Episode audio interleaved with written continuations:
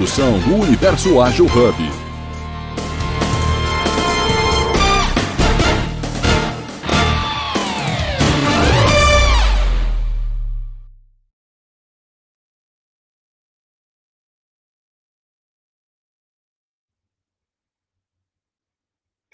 Olá, bem-vindo, bem-vinda a você que me ouve. Bom dia para quem está ao vivo, boa tarde para quem vai nos ouvir depois, boa noite para você também que nos acompanha atemporalmente aí é, em qualquer estado, em qualquer lugar, em qualquer país.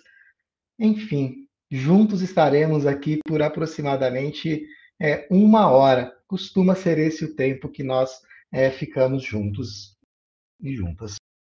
Pois bem, pessoas incríveis, pessoas. O Agile Break News está no ar e hoje isso aqui vai ser de tudo, menos talvez um jornal. É, hoje vai ser um formato um pouco diferente, um tanto mais, é, eu diria, intimista. O que, que é íntimo?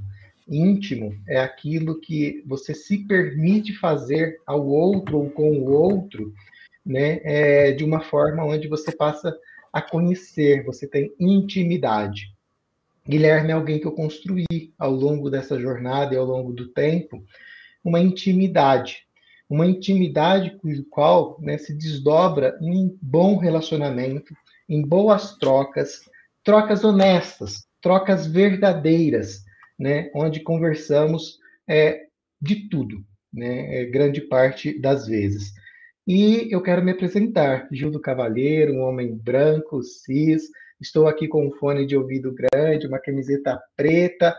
É, estou no escritório do meu apartamento, né, onde eu vivo com Rafaela e Leonardo. Leonardo é meu filho de quatro anos de idade.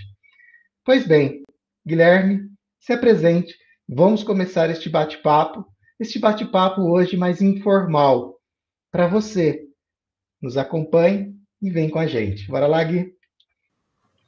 Bom dia, bom dia a todos, sejam todos bem-vindos, bem-vindas. É um grande prazer é, estar aqui com você para bater um papo, né? Acho que o Agile Break News de hoje ele, ele é diferente porque ele é um papo aberto de, é, de verdades, né? Muitas vezes que a gente fala nos bastidores ou que a gente conversa nos bastidores e que fazem parte do cotidiano de todos nós e que muitas vezes a gente se apega muito ao cenário corporativo, ao mundo, o que está acontecendo no mundo, mas a gente tem que lembrar que por detrás de um cenário corporativo, por detrás daquilo que acontece no mundo, tem pessoas, tem grandes amizades, tem é, assuntos que são relevantes é, para todos e que muitas vezes, né, como eu comentei, acabam passando, porque a gente só fala de trabalho então, por que não a gente fazer um Agile Break News que a gente não fala de trabalho?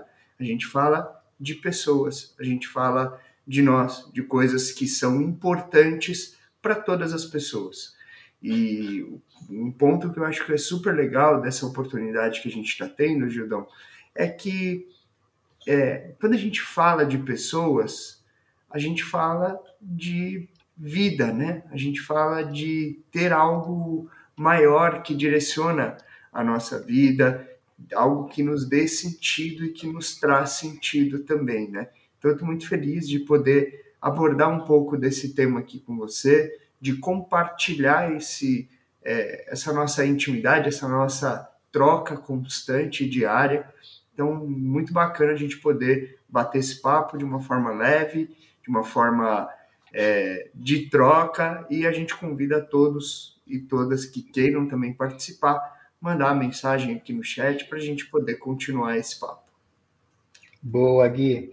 Gui, eu queria conversar aqui, bater um papo. Vai ser a primeira vez. Long... André diz isso, né? Longa história curta. Eu, eu adoro esse, essa, essa, essa frase, eu gosto muito dela, particularmente. E, e, longa história curta, então, portanto, né, a gente já constrói essa, essa jornada aqui no Hub já faz alguns já, mais de um ano dá para falar que é alguns, né, Gui? mais de um ano a gente considera alguns. Então já faz alguns anos, algum, algum tempo, né? E vai ser a primeira vez que eu falo com, com esse viés que eu uso e falo a palavra Deus aqui dentro, né? é, é a primeira vez, mas eu já venho tendo o contato com Deus é, há muito tempo na minha vida, há muito tempo, há alguns muitos anos, né? Desde lá dos 16 anos. Poucos e poucas sabem dessa história, quando quase eu fui padre. Pois é.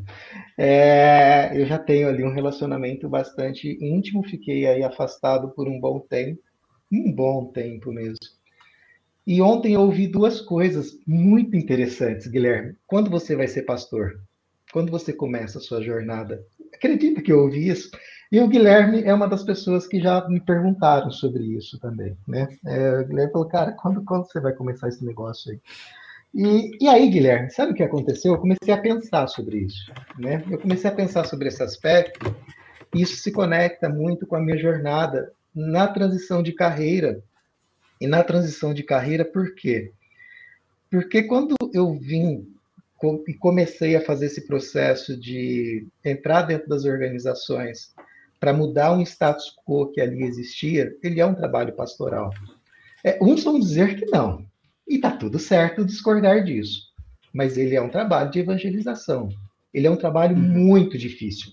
É, e que no final, todo mundo quer uma coisa, quer resultado, quer dinheiro no bolso lá quer recorrência, quer um processo que funcione, quer engajamento, sabe? Quer um monte de coisa bonita, quer intraempreendedorismo, quer um monte de coisa incrível e linda. Mas muitas das pessoas que estão lá, Guilherme, elas estão lá por um objetivo: pagar boleto. Olha quanta informação e quanta coisa tem aqui. A empresa também precisa pagar boleto. E aí, eu queria falar sobre um tema específico, né? Aqui que é fé.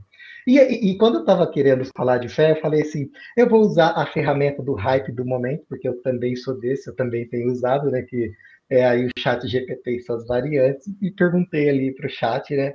Qual é a definição de fé né, que ele tem é, dentro da sua base de dados é, e o que, que ele acredita que seja isso. E aí veio uma coisa que eu achei muito legal, muito bacana, que foi a seguinte: a fé é um conceito, olha só, complexo. Conceito o quê? Complexo. Ah, legal. Uxa, bora para esse palco, só para esse palco aí, Uxa. Um conceito complexo. E aí tem uma palavra que eu nem pesquisei direito aqui ainda, Guilherme, mas você que é mais sábio do que eu, multifacelado. Olha que palavrão, Guilherme. Múltiplas faces, né? Multifacelado, múltiplas identidades, com diferentes interpretações dependendo do contexto, ou seja, religioso, é, filosófico ou pessoal, em que é discutido. É, em termos gerais, a fé pode ser definida como uma crença inabalável ou confiança profunda em algo ou alguém, mesmo na ausência de provas concretas ou evidências tangíveis. Guilherme, é, para você montar um negócio, para você ter uma empresa, para você entregar resultado, já vou colocar o Ucha nessa patatinha aqui. Você tem que ter um mínimo de fé naquilo que você está fazendo. É, antes de, de, trazer as considerações aqui, quero dar as boas-vindas para o nosso amigo Renato Ucha. Grande Ucha, bem-vindo aí. É, se apresenta para quem não, não te conhece ainda. Acho difícil, porque o Ucha é mais conhecido do que presidente da República. Inclusive, vote Ucha, porque esse é o, é o cara. Se você não conhece o Ucha, segue ele, porque eu voto no Ucha. Olha, companheiro, eu quero primeiro, primeiramente agradecer. Pessoal, muito bom dia. Genial, Continua assim, Uchi, continua assim que a gente, a gente vai chamar o Bolsonaro aqui, cara. Vamos, arrumar alguém aí, vai ficar massa aí, aqui. Aí põe abaixo tudo aqui. É. Aí vamos ter 5 milhões de views, hein? É, cuidado, cuidado. É, mas para quem ainda não me conhece... Aí acabou Renato... a fé, ele briga de fato. Para quem não me conhece, meu nome é Renato Ucha, sou especialista em destravamento de carreira. E hoje estou aqui para a gente incendiar esse parquinho, viu? Muito bem. Que maneira. Jogo jogado com o Renato Ucha, Guilherme. Eu, eu, é, respondendo a sua pergunta. É isso, é isso. É, respondendo a sua pergunta, é, quando a gente fala da fé e o mundo corporativo, né? é, as relações comerciais, é, aí eu vou, eu vou dividir em dois, em dois blocos aqui, porque eu tenho que respeitar também as pessoas né, que estão num caminho de é, buscar algo que traga ou que dê significado para suas vidas, é, espiritualmente dizendo. Então, eu, Guilherme, vou, quando eu for emitir a minha opinião, eu vou explicitar, vou deixar muito claro, é a minha opinião. E tem pontos que, na verdade, são é, constatações, são fatos e são coisas que, de fato, né, muitas vezes são passagens bíblicas, são narrativas que compõem aquilo que é a nossa troca, que é a nossa linha de raciocínio. Então, é, trazendo um contexto aqui, é, eu vou trazer e abrindo esse, essa linha, a minha opinião. Na minha opinião, não existe nada que eu, Guilherme, faça que eu não coloque a fé na frente. E quando eu falo colocar a fé à frente, é eu me despir daquilo que é a minha opinião, aquilo que é a minha vontade, o meu desejo para viver aquilo que Deus tem para minha vida. Uma vez que eu faço isso, eu começo a me desprender ou me desconectar é, muitas vezes daquilo que é a minha vontade. E aí, trazendo um contexto mais bíblico dessa da minha vontade, Deus quando criou o homem, quando criou Adão e Eva, ele ele estabeleceu ali, né, no Éden, que era no paraíso, ele estabeleceu uma relação, uma intimidade com o homem, ao ponto que aquilo que o homem precisasse, as, é, ele pedia para Deus, como eu peço agora para você. Depois daquilo, depois daquele momento, Deus chegou para o homem e falou assim: Olha, tem uma árvore aqui no Éden, que é a árvore da, do conhecimento. Você não pode comer o fruto daquela árvore. Deus deu uma ordem para o homem. O homem é, se relacionando ali né, com a sua mulher, que era Eva, eles ficaram tentados a comer o fruto daquela árvore que tinha uma serpente naquela árvore que toda vez que eles passavam ali, vem aqui provar esse fruto, que esse fruto é o mais delicioso de todos. O homem foi lá e comeu o fruto. Vou encurtar a história. Quando o homem se, é, se colocou nesse momento de eu tomo a minha decisão e eu vou lá e faço ele estabeleceu uma relação com Deus que chama-se livre-arbítrio. Deus não impede que a gente faça aquilo que é a nossa vontade, mas ele tem um plano perfeito sobre a nossa vida, algo que é do, no, do nosso nascimento até o último dia do, da nossa vida nessa terra. Ele estabeleceu um plano perfeito. Ele foi lá e falou assim: Olha, o Ucha, o Guilherme, o Gildo, vocês têm um plano. No momento em que você nascer, eu tenho um plano para você. Todas as coisas vão acontecer para que você tenha sucesso, para que você seja feliz, para que você de fato seja uma pessoa é, abençoada em tudo aquilo que você faz. Por que, que eu estou dando todo esse contexto? Eu fui buscar lá no Jardim do Éden, né, na Bíblia, esse entendimento. Porque o primeiro ponto que a gente precisa ter consciência é que é, são duas decisões. Você toma uma decisão pela sua vontade, pelo seu livre-arbítrio, pelo conhecimento que você tem, que você buscou, que você estudou, ou você simplesmente busca aquilo que está na relação e na sua intimidade com Deus, na sua fé. A fé é acreditar naquilo que eu não vejo, naquilo que eu sinto, naquilo que a, a espiritualidade me traz, que a intimidade com Deus me traz. Então, quando eu trago isso para o mundo corporativo, eu não consigo desconectar o Guilherme da fé do mundo corporativo. Muitas vezes eu vou tomar uma decisão, eu vou entrar em algumas reuniões que eu fecho meus olhos, eu faço uma oração e eu entrego a minha fé. E eu vejo muitos empresários de muito sucesso, é, inclusive alguns deles já compartilhei com você, Gildão, é, esses empresários, eles tomam decisões a partir daquilo que está escrito na Bíblia. Olha como isso é muito poderoso. Existem em muitas é, congregações, igrejas, encontros de empresários para que você possa andar com pessoas, se relacionar com pessoas que estão na mesma linha de fé que você, de pensamento que você, fortalecendo os planos de Deus. Ou seja, Deus só vai fazer naquilo, na minha vida aquilo que eu permito, aquilo que eu quero a partir da minha fé, a partir da minha oração. Então, olha como isso é muito poderoso, mas ao mesmo tempo eu tenho que me despir da minha vontade. Eu tenho que dizer: não é a minha vontade, é a tua vontade. Guia os meus passos me dê clareza na, na minha decisão. Qual é o melhor caminho? Como que vai ser o meu amanhã? Eu não sei. Eu não sei. Eu não sabia que eu ia acordar hoje. Eu tinha uma ideia, eu desejava, mas eu não sabia. No meio da madrugada, Deus poderia ter feito assim e ter acabado a minha história. Mas não. Hoje eu tenho privilégio, o privilégio de poder estar vivo, acordado e aqui com vocês é, em plena saúde, com plena alegria, e eu sou grato a Deus por isso. Então, percebe que a relação do Guilherme de fé, o Guilherme empresário, o Guilherme é, colaborador, ele também se, se distancia aqui.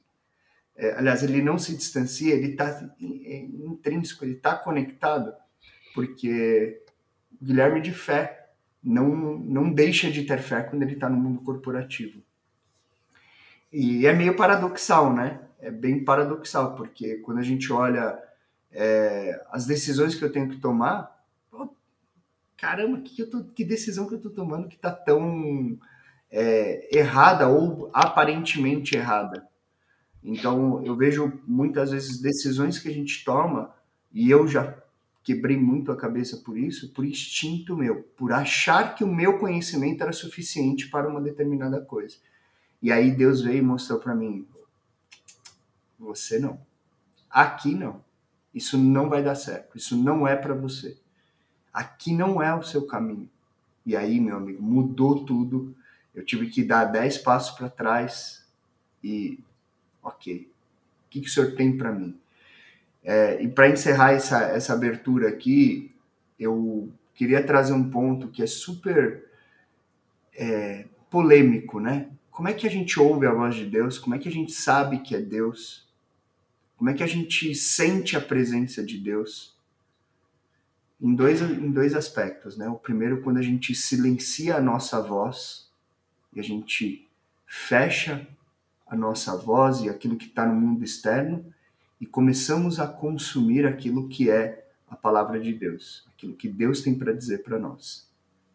Se você, e eu convido você a fazer esse exercício, se você ficar por 30 minutos em um quarto totalmente silencioso e você acalmar a sua mente, você acalmar a, os sons que a sua mente está produzindo e você se conectar com Deus por um propósito específico, seja ele profissional, sentimental, seja ele é, qual for, eu tenho certeza que Deus vai falar com você.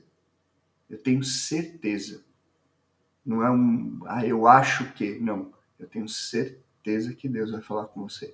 E perceba que eu falei três vezes, porque eu sei do que eu estou falando, porque não é só, não acontece só comigo, aconteceu e acontece com muitas outras pessoas. Então, meu primeiro convite aqui para vocês é que silenciem a sua a, as vozes do mundo externo, a sua voz, o seu desejo e coloca aquilo que é o seu desejo, o seu sonho na mão de Deus por 30 minutos. Faça isso por sete dias e você vai ver que Deus vai guiar os seus passos, vai colocar pessoas no seu caminho para que os seus passos sejam abençoados.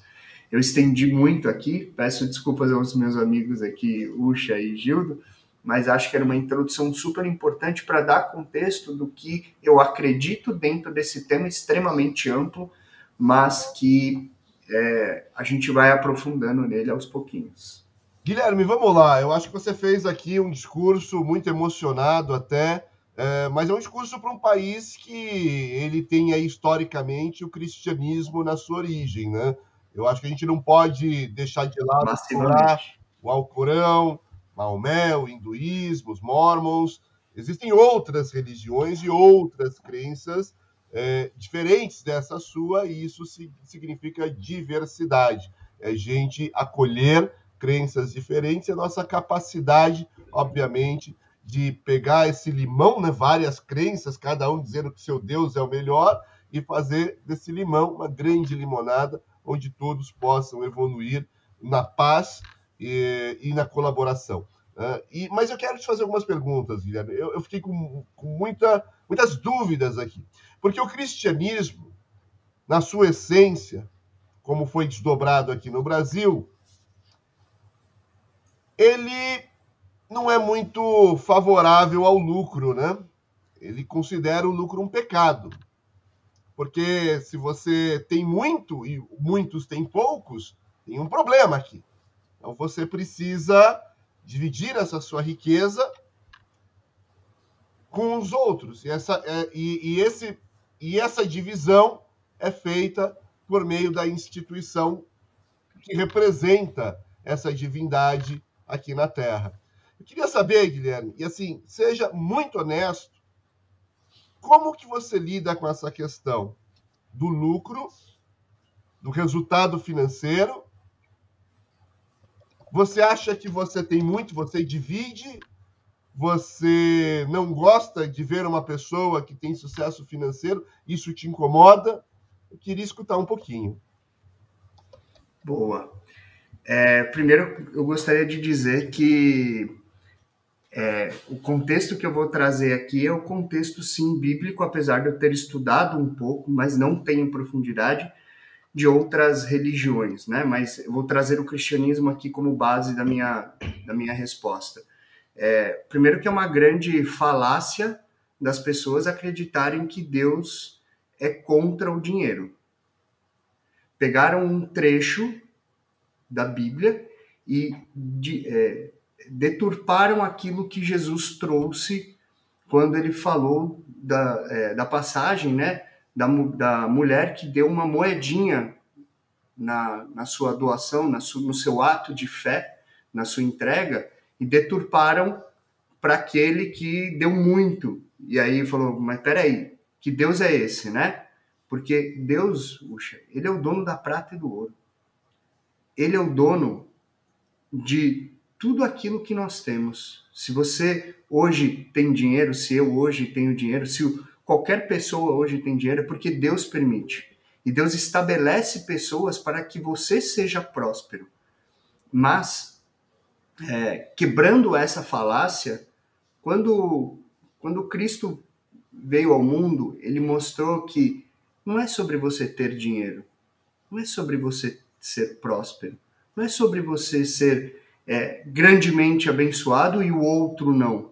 Não é sobre isso. É sobre você ter intimidade e relacionamento com Deus.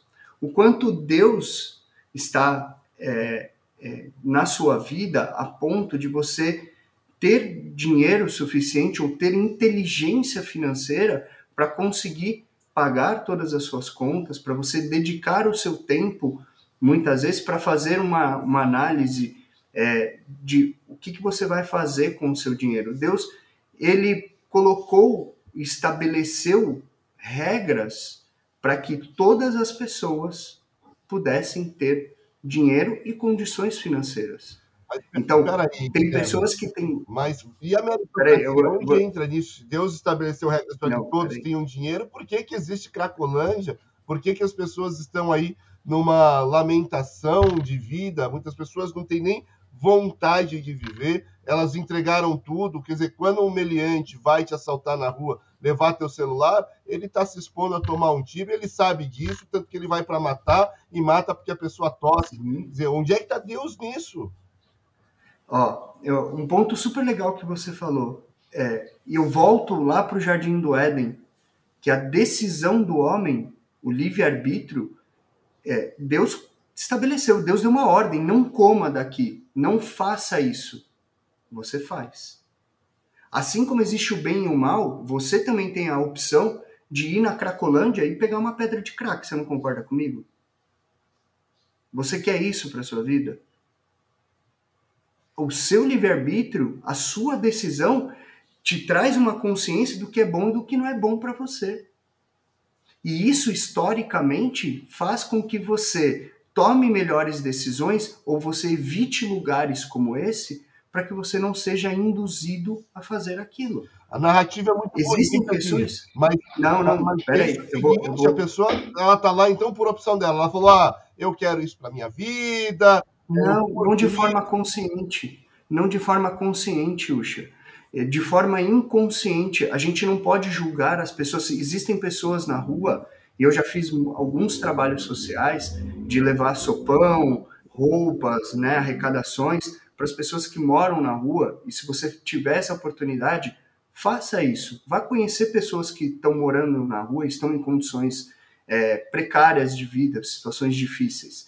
Você vai ver que muitas daquelas pessoas escolheram estar ali. Se você oferecer uma casa, se você falar assim, olha, eu tenho na minha casa um quarto, cozinha, tenho todo um espaço para você viver a sua vida lá. Mas só que você vai ter que andar sobre as minhas regras. Ele vai falar para você: obrigado, mas eu não quero. Muito obrigado. Deus te abençoe, mas eu não quero. E eu vou te dizer com toda certeza: o Renato Ucha toma uma decisão diferente dessas pessoas que estão ali na rua, porque o Renato Ucha entende muitas coisas e tomou decisões diferentes na sua vida. E tem um, um outro ponto que, além disso, né, indo além disso, tem o um lado também emocional. Quando você está fraco na fé, as suas emoções elas ficam turbulentas. Você se você é, fica bagunçado porque você não tem a que se apegar. Se você se apegar a Maomé, se apegar a Buda, a Jesus, não importa. Você tem que ter um relacionamento e uma intimidade de fé com algo maior, porque, uxa, você não controla a sua vida.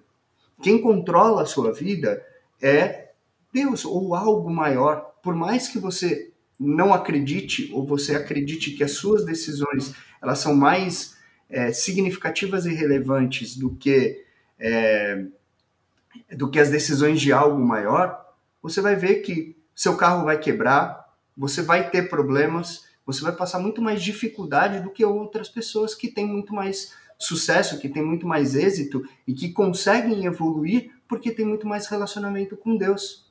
Uma, uma, uma das grandes é, é, dificuldades que a gente tem é você não usar o favor do relacionamento e da intimidade da fé por preconceitos de religião. Então eu, não, eu, prefiro não viver nesse mundo louco, porque eu não sei se eu sigo a Maomé, se eu sigo a Jesus. Segue o que o seu coração está te mostrando.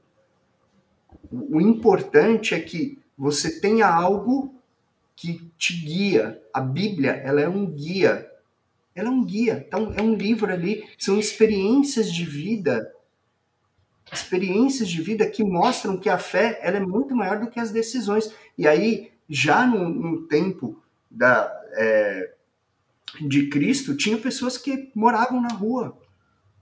As pessoas naquela época tinham leve. dentro de uma sinagoga? Não entendi, desculpa. Você falaria as mesmas palavras que você está falando aqui se você estivesse dentro de uma sinagoga? Não, porque aí você tem um contexto completamente diferente, mas é, qual é o contexto diferente? É o conflito.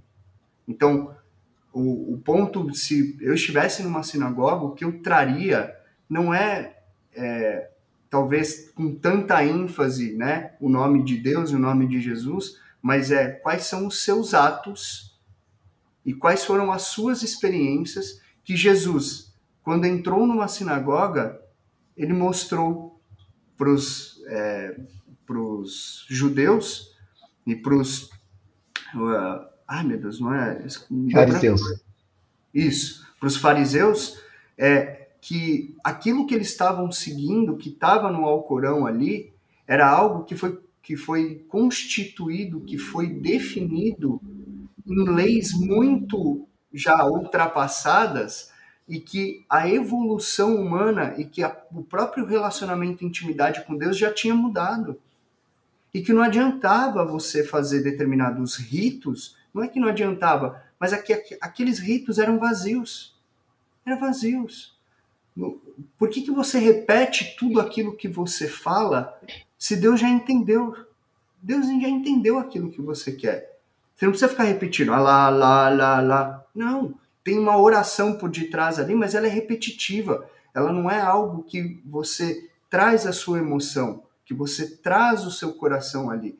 É simplesmente um momento em que ele para e faz aquela oração. Então, o meu comportamento aqui com certeza seria diferente. Por quê? É, o entendimento dele do Alcorão e a visão que ele tem das narrativas que foram instituídas já ao longo da vida, com certeza iam mostrar é, que a fé vem de Deus. E um, um ponto super importante: você sabe quem foi o primeiro homem de fé do mundo? Quem foi a primeira pessoa de fato a, a ter fé?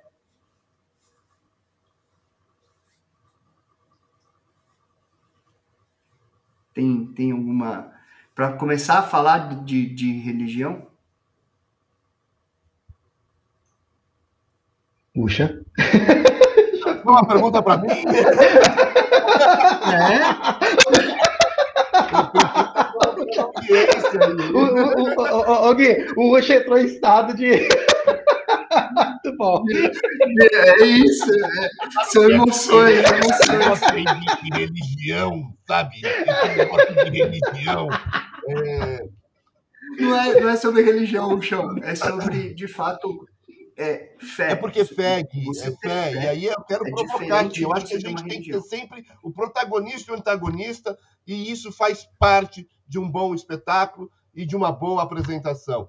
Então, assim, quando você fala de fé, eu, eu, eu sinceramente acredito que a pessoa precisa ter fé. Se é em Deus, se é em Alá, se é em Maomé, se é no hinduísmo, se é no, no, na camisa que ela veste, se é no dente que ela tem, se é na obturação que ela fez, para mim é o de menos. Ela precisa ter fé, ela precisa crer, ela precisa ter essa crença. Então, quando você traz esse viés é, mais direcionado, aí certamente eu não vou ter essa resposta. Mas, para mim, você tem que ter fé. E quando a gente fala em ter fé, se você pegar uh, grandes uh, conflitos históricos, eu garanto para você que os dois lados tinham fé naquilo que acreditava. E é por isso que eles eram capazes e foram capazes, para o bem e para o mal, tá? Para o bem e para o mal, de congregar um exército de seguidores para realizar e concretizar aquela fé. E uma das coisas que eu falo aqui, falando até para o profissional, para o empresário, até mesmo para a pessoa de agilidade, é que se você não tem fé naquilo que você faz, se você não acredita nas palavras que você fala, se você não tem um comportamento condizente com aquilo que você faz, você não vai mover montanha nenhuma, você não vai mover ninguém abaixo de você, ninguém do lado de você. Talvez você dê ordem, sim, porque você tem um crachá que te dá essa posição de comando, mas as pessoas não te seguem porque tem uma crença, não te seguem para realizar o sonho que você tem. Então, ter fé para mim é muito importante. Não necessariamente uma fé na Bíblia, ou no texto, ou no A ou no B.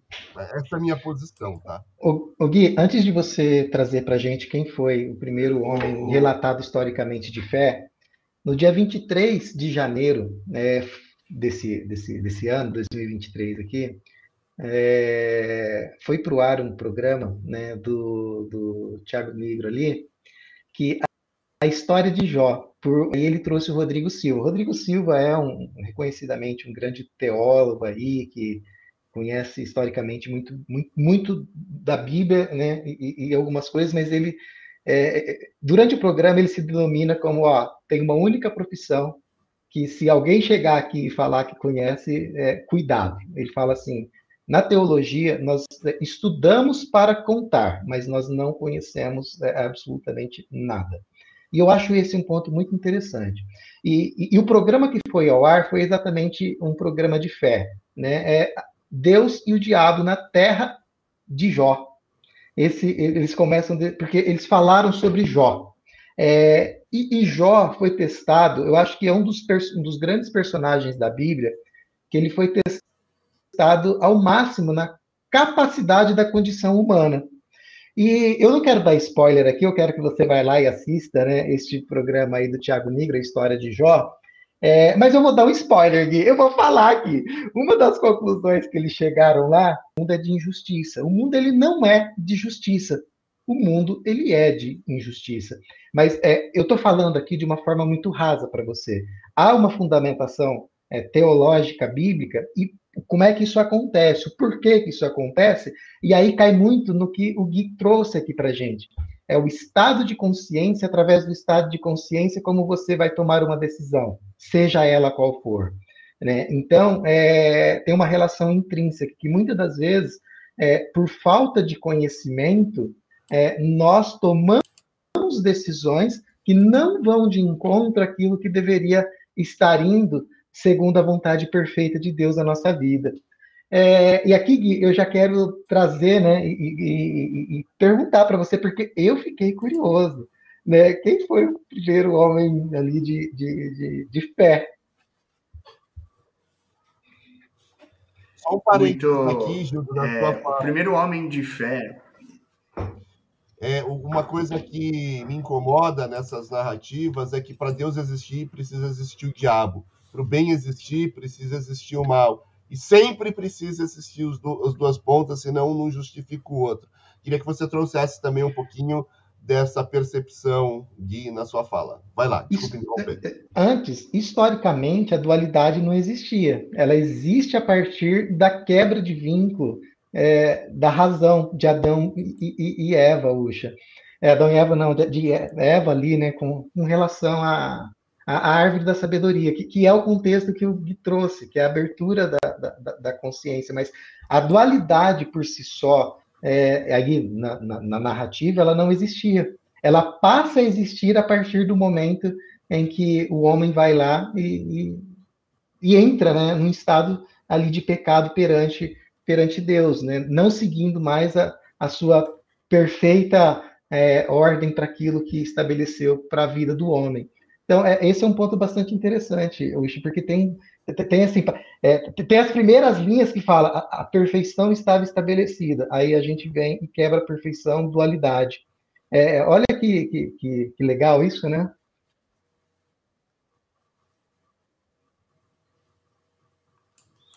Ô, ô respondendo a sua, a sua, esse ponto aqui, primeiro, cara, suas considerações elas estão mais do que perfeitas aqui, porque é, a gente traz um pragmatismo para a conversa que muitas vezes são debates, né, como a gente falou no começo do episódio aqui, que não são feitos dentro de empresas por uma série de restrições, inclusive restrições é, é, desculpa, é, declaradas ali né, na, nas empresas de que é, a, a fé não pode ser discutida dentro da empresa exatamente porque as pessoas né, elas têm muita dificuldade de aceitar o olhar do outro.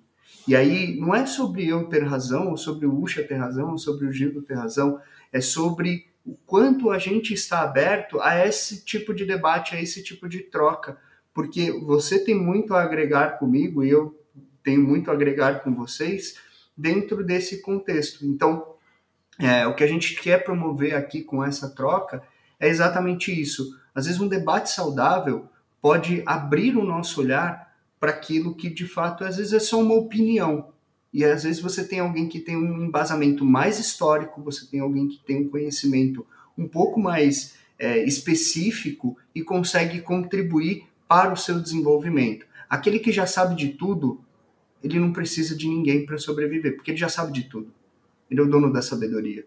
Então, é, o debate ele abre espaço exatamente para isso, para que a sua opinião ela seja tão importante para mim que eu consiga acolher e entender e talvez eu não dê, não tenha a resposta aqui, mas eu posso trazer um ponto de vista sobre isso. Então é, tá, é muito interessante e está muito gostoso isso.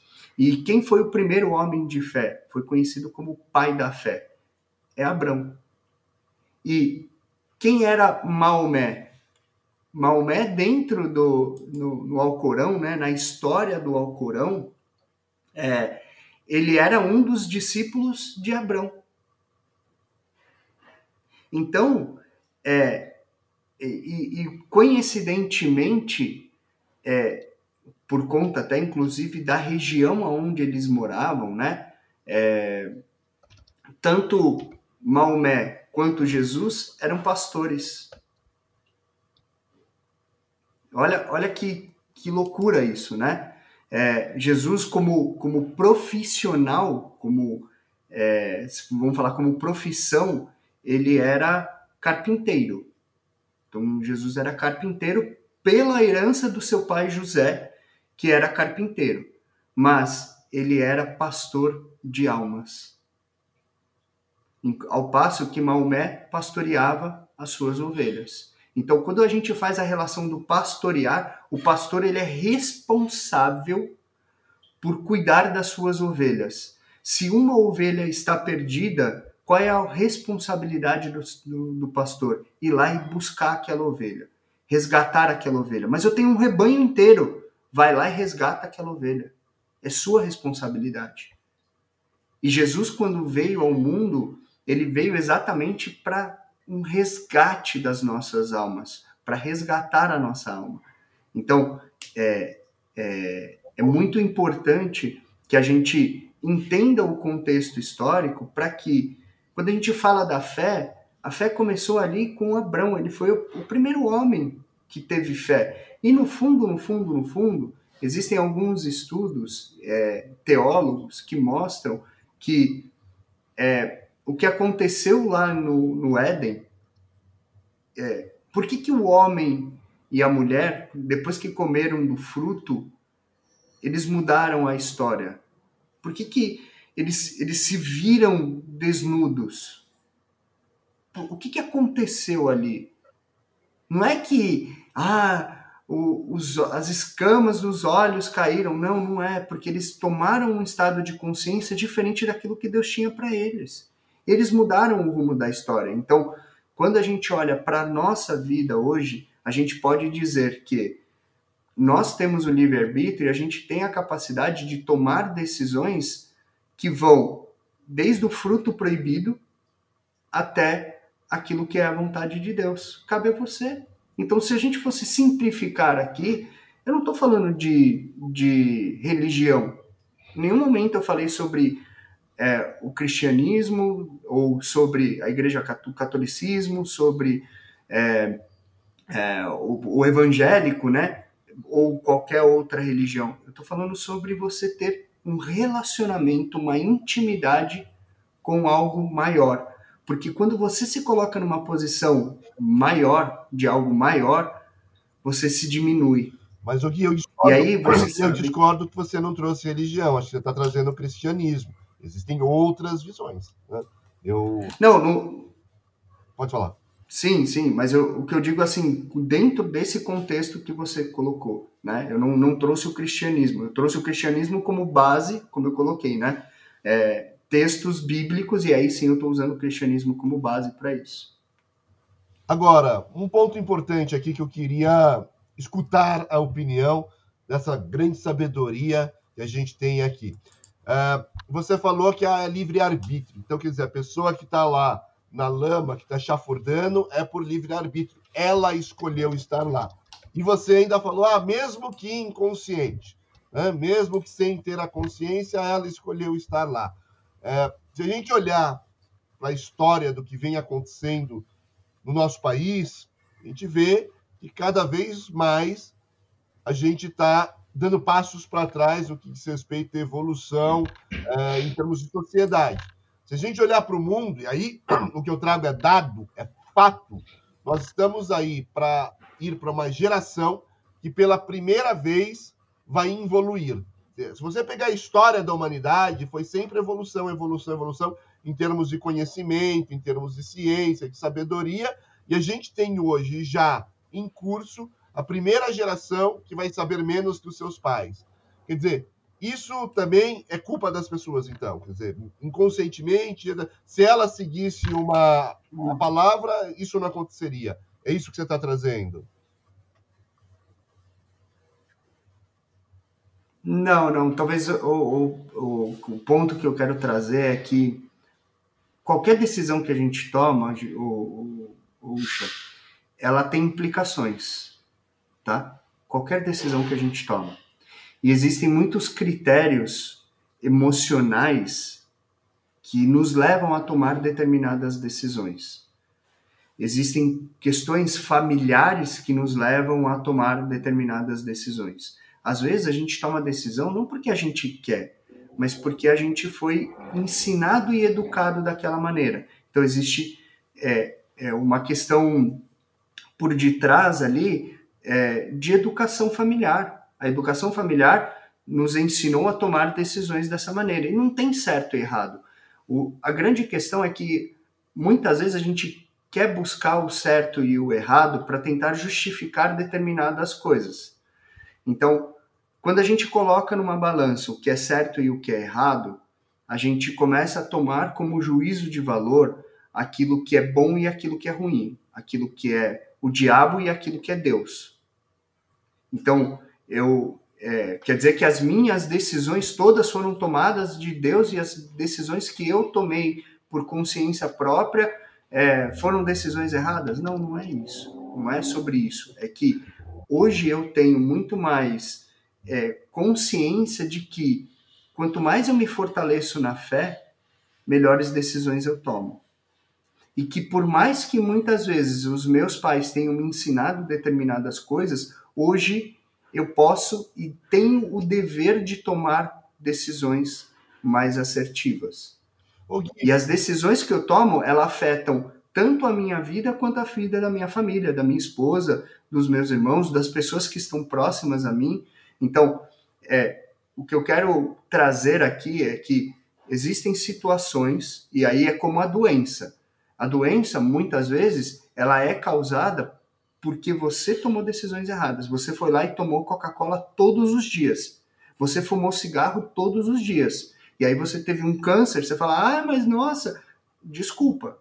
É, não sou eu que estou dizendo, é, são os seus históricos e você construiu isso ao longo da sua vida. Se você tiver maus hábitos alimentares, você sim vai ficar doente. Mas o Gui, agora existem aí, pessoas aí, que têm. Aí, peraí, peraí, peraí. Não, calma, calma. Eu vou. E a genética eu vou, eu vou só nesse sentido. Não, não, peraí. Você pode ter predisposição vou... e aí sim é, o tabaco e, a, e o álcool vai acelerar esse processo, mas você pode não ter predisposição nenhuma, tanto que tem pessoa aí de 100 anos fumando.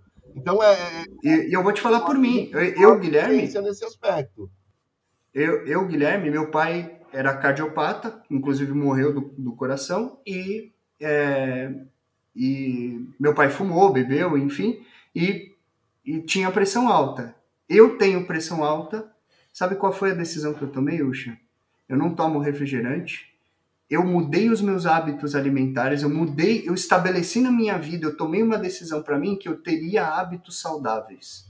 Mas por eu não posso implicar ao meu pai e à minha genética algo que está sob a minha responsabilidade. Mas é predisposição genética, Gui. E esse é um ponto. É minha. Você Exato, tem mas predisposição eu... genética. E quando a gente predisposição genética, mas se eu tomar uma decisão é, e, e, o ponto que, que a gente que está na, na, na, no olhar aqui, né, na perspectiva é que a decisão que a gente toma, ela muda o rumo da nossa vida.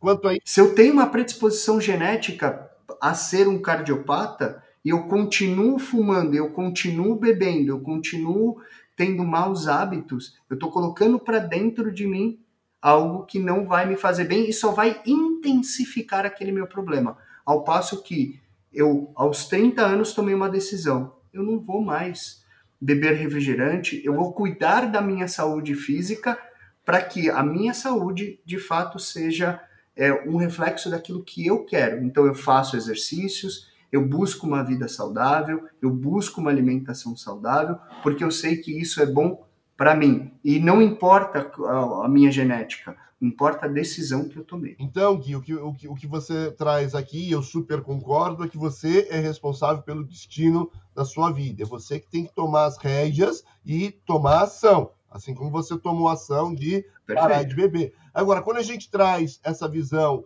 é, de Deus é, super com olhar super humano, de desenvolvimento, Mas não é uma, uma, uma questão que a gente pode trazer assim, se Deus é tão bom, se ele está por você, por que, que ele permite que algumas pessoas tenham predisposições e outras não? Ah, predisposições ruins, né? Por exemplo, tem gente que nasce para provar, né? Porque a pessoa nasce sem perna, sem braço. É... Poxa, explica um pouquinho. Ô, ô Renato, antes, deixa, deixa eu dar um passo atrás. Quem falou que Deus é bom? Não sei, é o que eu estou entendendo aqui. Então ele é isso. Eu mãe fala, para você, eu vou te dar 3 toneladas de carga para você ir nascer da sua lomba, para ver se você vai realmente confiar em mim, acreditar e, e, e, tirar essa carga da sua, da sua lomba, enquanto para outro ele fala, nossa, eu gostei de você. Você vai vir aqui com uma predisposição genética muito boa, você vai ter um perfil atlético, você vai ter uma fisionomia que agrada a maioria das pessoas. Uh, cara, vai lá e aproveita a tua vida. Quero, enquanto para o outro, né? Você, eu quero que me siga e acredite em mim. Por isso eu vou te dar três toneladas de, de problema para você descascar na sua passagem pela Terra. Você sabe que acontece uma coisa interessante, né? Quando a gente estuda o Antigo e o Novo Testamento, que no Antigo Testamento Deus ele se denomina como Deus da justiça, o Deus da, da guerra, né? O Deus daquilo que se você não me seguir, é, você e por vários momentos, né? É, por alguns momentos históricos, é, Deus quis destruir é, aquele que ele considerava que era o seu povo e, e teve a interferência de alguém de fé é, junto a Deus para falar: não destrua o seu povo. Não foi para isso que você tirou o seu povo lá do Egito. É, você tirou o seu povo do Egito para que se propagasse a sua mensagem, a sua palavra. É, e aí vem né, a segunda parte, que a Bíblia ela se divide em duas partes. Vem a segunda parte, que é Deus colocando ao mundo o seu próprio filho, né, para sentir as dores do mundo e passar para o mundo aquilo que deveria ser passado da perspectiva de Deus.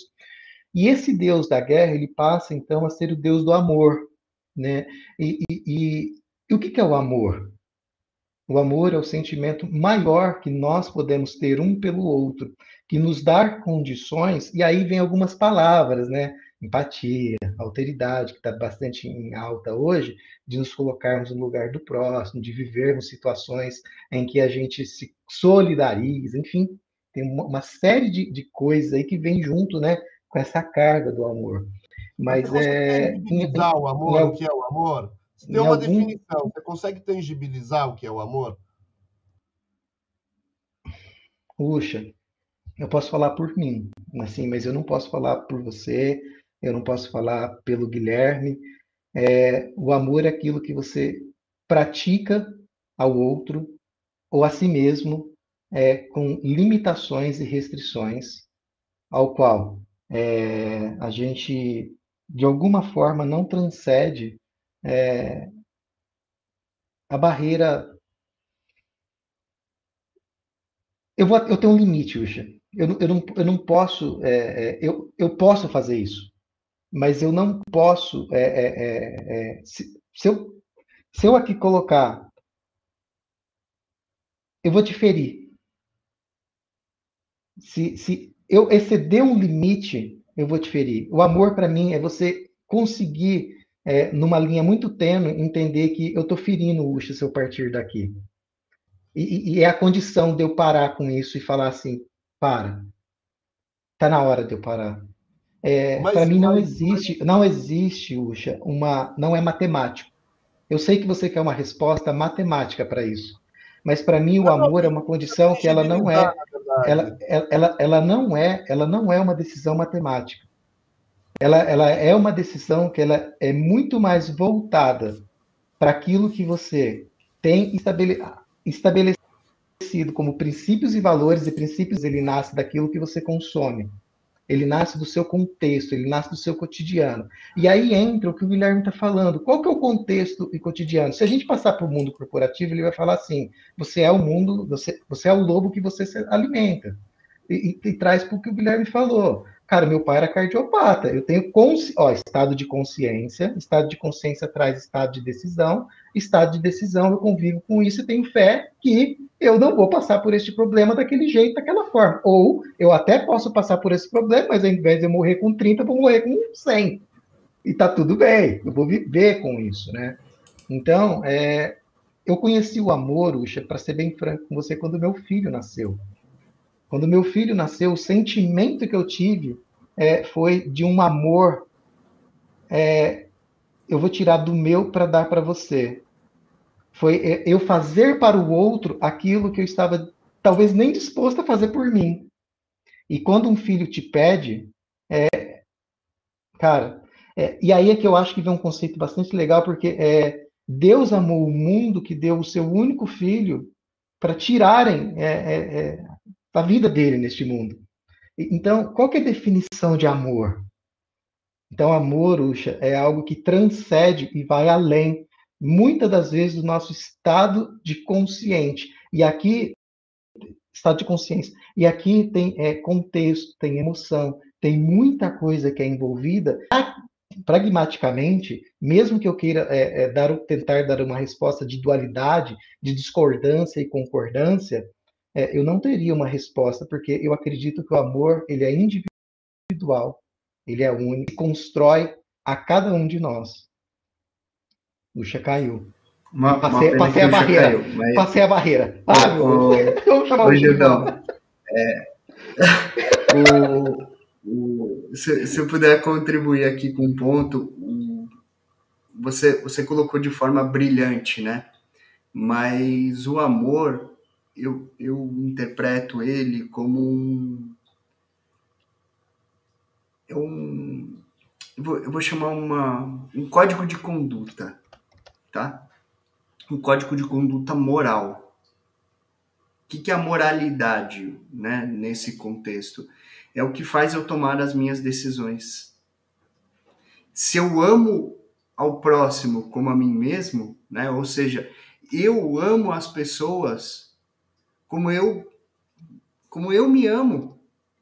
Se eu cuido de mim, se eu trato de mim, se eu me amo, se eu sou uma pessoa que eu eu entrego, né, o meu melhor, cara, eu posso entregar o meu melhor para o outro. Então o amor, ó, o Usha voltou. Usha, estava aqui eu fazendo uma um parênteses aqui, mas eu, na minha condição de amor, eu cheguei a uma conclusão de é, um, é como um código de conduta, é algo que me leva para as minhas decisões. Então, eu posso sim dizer que eu, eu amo o meu próximo, eu estou com, com vocês aqui em um ato de amor. E o amor não é o amor é, íntimo. Separem a intimidade de um casal, de um pai, de um filho, de um amor que você que eu sinto por vocês. Eu tenho que separar isso, eu tenho que ter consciência disso. Eu amo você a ponto de não querer o seu mal. Eu amo você a ponto de olhar para você e ver o seu sucesso e ficar muito feliz. E falar de você com orgulho. Eu amo você, Uxa, a ponto de falar, cara, se você precisar de um consultor que vai ajudar você a alavancar os seus negócios, a mudar a sua mentalidade, converse com o Renato Uchi. Mas eu faço isso por amor, porque você não vai me dar absolutamente. você, você não vai me dar, é, financeiramente falando, nada. O que, que você pode retribuir para mim? Essa é uma perspectiva sua. E um julgamento, um pré-julgamento. Olha o Ucha querendo fazer negócios você comigo. Não sabe. Ele quer comprar o meu amor, né? Judão, ele quer comprar o meu amor. É isso, né? Mas o, o contexto, é isso. Quando você vê uma pessoa na rua e você se solidariza com aquela pessoa, você leva um pão, você leva um alimento para aquela pessoa, você está transmitindo o seu amor por aquela pessoa. É, é olha, quando você. Tá um negócio aqui, que pena, que pena, que pena que já está acabando.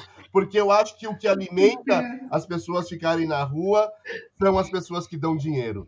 Né? Porque se as pessoas não dessem dinheiro, não levassem sopão, essas pessoas teriam que sair de lá e fazer alguma coisa útil além de ficar pedindo dinheiro no farol, botar o cachorro embaixo do braço para criar empatia é, e, e se vitimizando. Mas, enfim, essa é uma polêmica, uma outra data, eu tenho certeza. Outra Jailbreak News.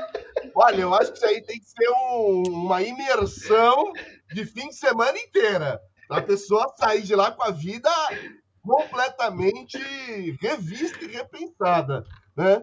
Mas, gente, eu quero aqui aproveitar, tá dando uma hora de transmissão, acho que era para ir só até as 8h31, já, já é 8h40 quase. Então, queria agradecer aí a oportunidade de estar aqui.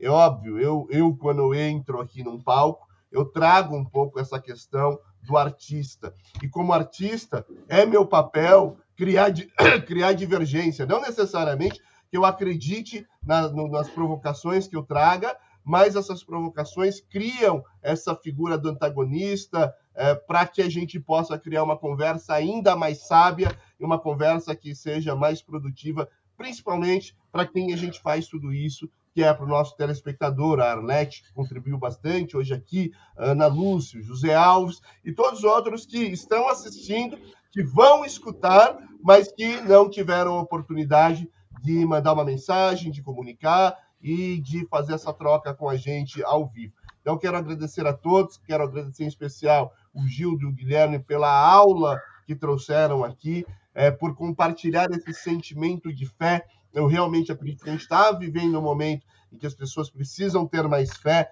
e não necessariamente a fé na Bíblia. A fé em qualquer coisa, precisa ter fé.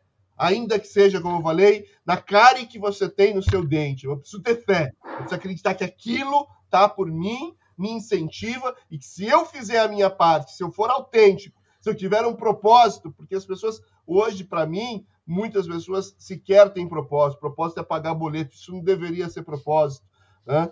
Pagar boleto não deveria ser propósito. Propósito deve ser algo a mais que impacta, que deixa um legado, que ajuda pessoas, que ajuda a comunidade, que faz com que ela ganhe dinheiro e que, sobretudo, ela tenha prazer e sinta tesão em fazer aquilo. Então, para mim, falta. Então, busca o seu propósito.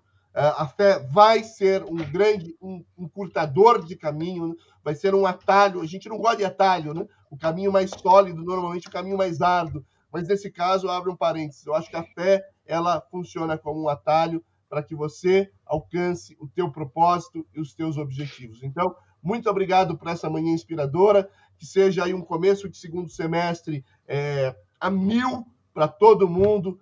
E Gildo e Guilherme, ó, um abraço bem apertado, bem carinhoso. E ó, se você tá na dúvida, ó, Strava. Vambora. Vambora, Guilherme, deixe aqui suas considerações finais.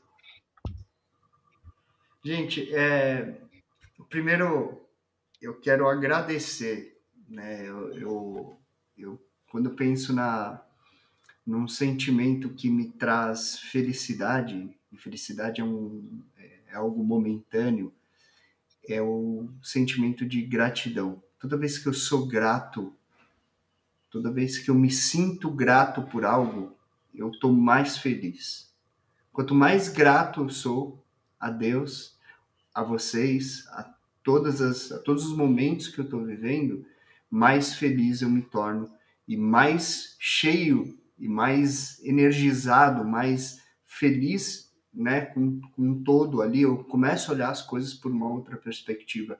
E hoje foi um dia desses que eu saio com eterna gratidão, extrema gratidão é, pelo Gildo, pelo convite para a gente poder trocar, pelas provocações é, e as visões que o Usha trouxe, que são extremamente relevantes, e como eu comentei, é, são conversas difíceis, não são fáceis, mas que me levaram a um estado de consciência que, inclusive, eu preciso também estudar mais é, é, algumas diferenças para também criar repertórios importantes e compartilhar com vocês repertórios de vida, experiências diferentes. Então, eu quero deixar aqui a minha palavra para vocês, que é fé, tenham fé, tenham é, algo que direcione, direcione a vida de vocês, que enche a vida de vocês com alegria, com amor, com aquilo que vocês de fato precisam para ter um dia melhor, para poder olhar para o sol, para o céu e falar: que maravilhoso, que privilégio é estar no dia de hoje aqui, saudável, feliz e cabe a mim, as minhas decisões, saber o que eu vou decidir para o meu dia hoje, que decisões que eu quero tomar hoje. Então, a partir desse momento, eu tomo as minhas decisões, mas eu vou me espiritualizar. Eu vou buscar a Deus para que Ele seja o meu guia, para que Ele guie os meus passos, Ele direcione o meu caminho. E eu peço a Deus que cuide de cada um de vocês, que esteja na casa de vocês, na família de vocês, e que sempre que vocês tiverem uma situação onde vocês não têm condições ou poder para mudar aquela situação, feche os seus olhos, faça uma meditação, uma oração e peça a Deus que Ele te dê direcionamento e que Ele solucione aquilo para você, da menor coisa até a maior coisa, de uma coisa mais simples para uma coisa muito mais complexa. Deus está em todos os momentos na nossa vida e eu desejo que Ele esteja na vida de vocês e na casa de vocês. Um grande dia, uma ótima sexta-feira e, como o Usha bem colocou, um excelente início de segundo semestre de 2023, que esse é um ano promissor, esse é um ano que tem grandes coisas acontecendo e que vocês estejam preparados para essas grandes coisas. Amém, fechou, vamos acabar. Maravilhoso, Gui, que mensagem inspiradora, incrível, Renato Ucha, a, a sua participação aqui de forma ímpar, né? É, e, e, Guilherme falou uma coisa agora que foi, que foi sensacional, trazendo elementos aqui do que o Usha fez. Como é que nós fazemos e construímos equipe de alta performance? Falando sobre coisas difíceis.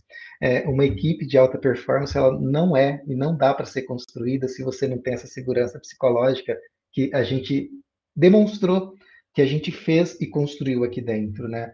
É, então isso é um, são elementos bastante importantes também para você, gestor, para você líder, para você liderado, para você dono aí da sua organização. Comece a ponderar e a pensar é, o quanto de elementos aqui dentro da minha organização eu forneço, eu disponibilizo para que as pessoas tenham de fato as conversas difíceis, falem dos assuntos que não é, deveriam ser falados, né? Então esses são elementos bastante importantes se você quer construir uma equipe aí que seja uma equipe, né, é, de alta performance, né? Então, é, quero deixar isso, isso para vocês como um elemento do que nós discutimos aqui também. Eu quero honrar e agradecer aqui né, ao, a vida do Guilherme. É, durante a semana, né, nós conversamos sobre, falei, Guilherme, fazer um programa diferente. Você topa aqui nessa, nessa jornada, nessa aventura comigo? Guilherme falou, eu topo. Então, você vai mesmo, Guilherme? Eu vou.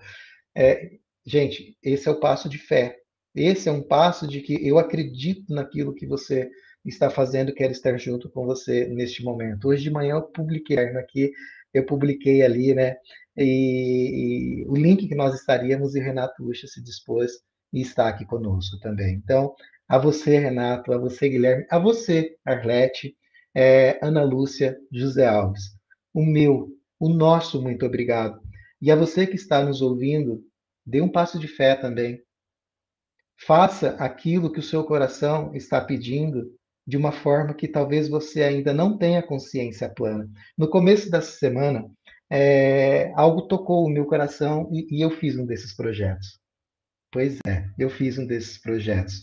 E um desses projetos foi: Gil, suba no ar um canal que esteja disponível 24 horas por sete dias por semana, o tempo todo, é, em que a Bíblia vai estar disponível para você em áudio.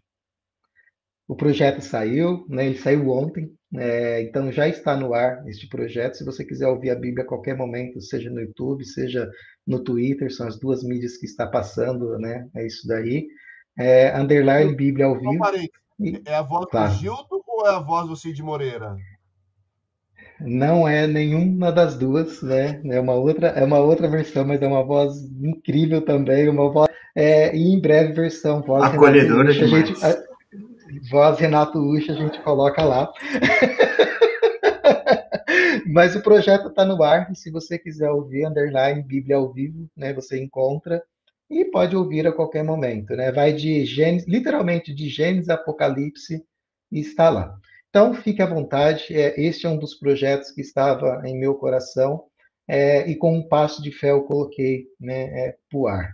É, eu, eu, fui numa, numa apresentação é, essa semana é, e, e, na apresentação foi dito algo, algo bastante. Um, foi um, foi um jantar, né? E nesse, nesse jantar é, foi contada uma história muito, muito curiosa e interessante de que Deus mandava é, a pessoa fazer algo.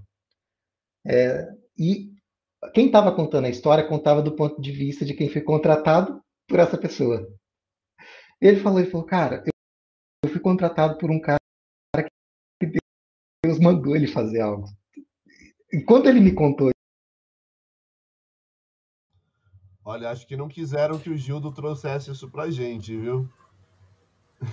Pois é, você viu? Aí, aí Gildo. Ô, cara. Gildo, cuidado, olha. E... Cuidado o que você tá falando. Tá? Os, os Santos. Absolutamente, Uxa. Babalaô estão e, e essa... aqui nessa conversa. e essa história foi muito interessante porque ela envolve uma mesa. É a Embraer. É, a pessoa que, eu não vou citar nomes aqui, tá bom? Mas a pessoa que Deus mandava fazer, mandava comprar um avião que na época era 5 milhões de dólares, hoje equivalentemente, isso o relato da pessoa deve estar em uns 50 milhões assim, né, de reais. É, faz, faz um tempo já. E a pessoa que estava contando isso, assim, ela falou, Gildo, assim, não, Gildo, não estava o público, né? Ela falou, olha, é, quando eu fiquei sabendo dessa história, eu já tinha dois filhos, né? Era casado e, e, e eu entrei um tanto em pânico, em desespero, porque eu tô com um cara que Deus mandou ele comprar um avião, eu tô aqui na Embraer, no hotel super chique, como é que a gente vai pagar essa conta, né? Pois bem, é, no final aconteceu um, um, um, acidente aéreo de um, de um avião, de uma aeronave. É, empresário precisava daquele modelo específico de aeronave e a Embraer não tinha um outro avião para fornecer, a não ser aquele que já estava finalizando e sendo homologado. E aí esse empresário comprou então o, o avião daquele que tinha comprado porque Deus mandou mas ele fez diferente. Ele falou: vou dar para você um contrato de cinco anos. E esse contrato de cinco anos, depois que você prestar todos os serviços com esse avião, você então pode ficar com o avião para você. E a pessoa, né, contando que foi empregada por esse, trabalhou então né, nessa empresa durante esse, esse período aí. Hoje faz outras coisas, outras atividades, mas é, isso para mim simboliza e tangibilizou muito do que representa aquilo que eventualmente pode ser fé. Né? Então, muitas das vezes você vai fazer coisas que talvez você não entenda no primeiro instante, no primeiro momento. Mas se a sua fé é uma fé inabalável, se você acredita em coisas maiores, né? Aqui eu, Gildo, né? Acredito em Deus. É... Vá, e faça. Tenha prudência, mas vá e faça. Então, é isso. Eu gostaria de finalizar aqui com vocês. Agradecer imensamente a todos vocês né, que participaram deste momento com a gente. Uma honra, gratidão. Excelente dia, excelente semana para você. O Caetano não está nos ouvindo aqui no bastidores, né? Eu vou pedir para ele finalizar.